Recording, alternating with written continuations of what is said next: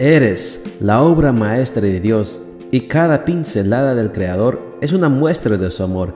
Presentamos la lectura devocional para damas, Pinceladas del Amor Divino, escrito por Erna Alvarado Poblete en la voz de Ruth Vargas desde Estados Unidos para todo el mundo de habla hispana.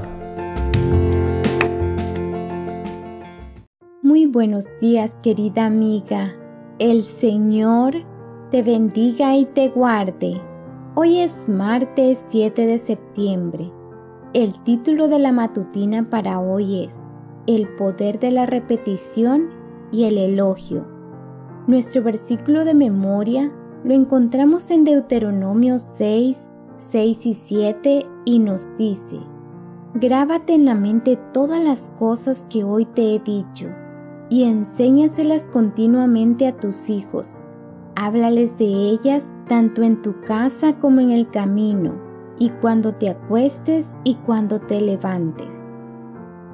Los niños necesitan tiempo para ir integrando en su experiencia los valores y las reglas que se les van enseñando en la casa. La repetición es el elemento educativo más eficaz, aunque en ocasiones exagerando, les decimos, te lo he dicho mil veces.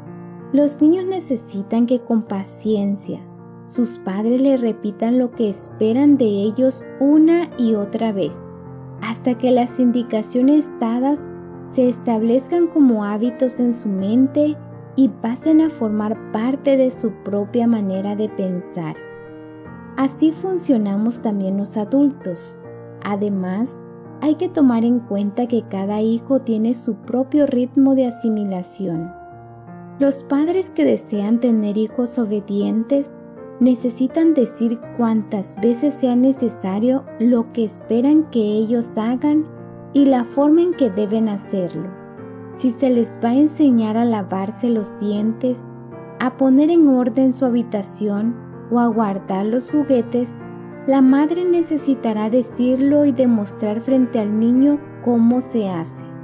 Juntos deben establecer las rutinas cotidianas hasta que el niño cumpla con sus deberes aun cuando la madre no esté presente.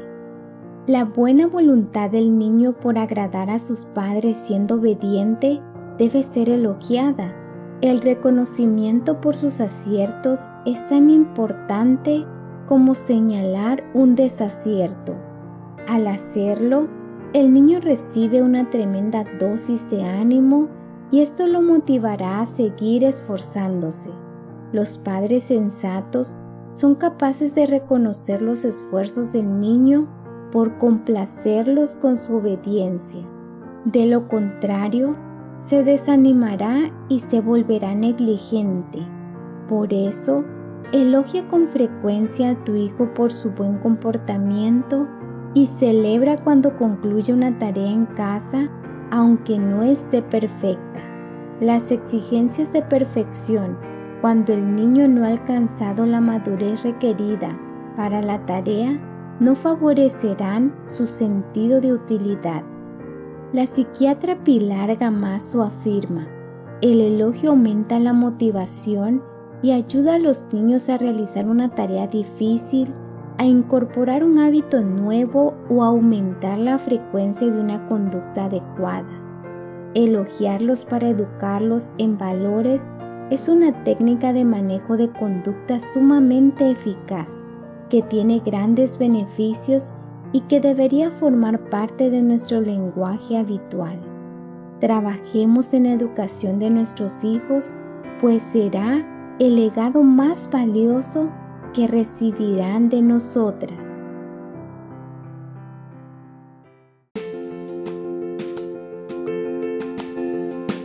Les esperamos el día de mañana para seguir nutriéndonos espiritualmente. Bendecido día.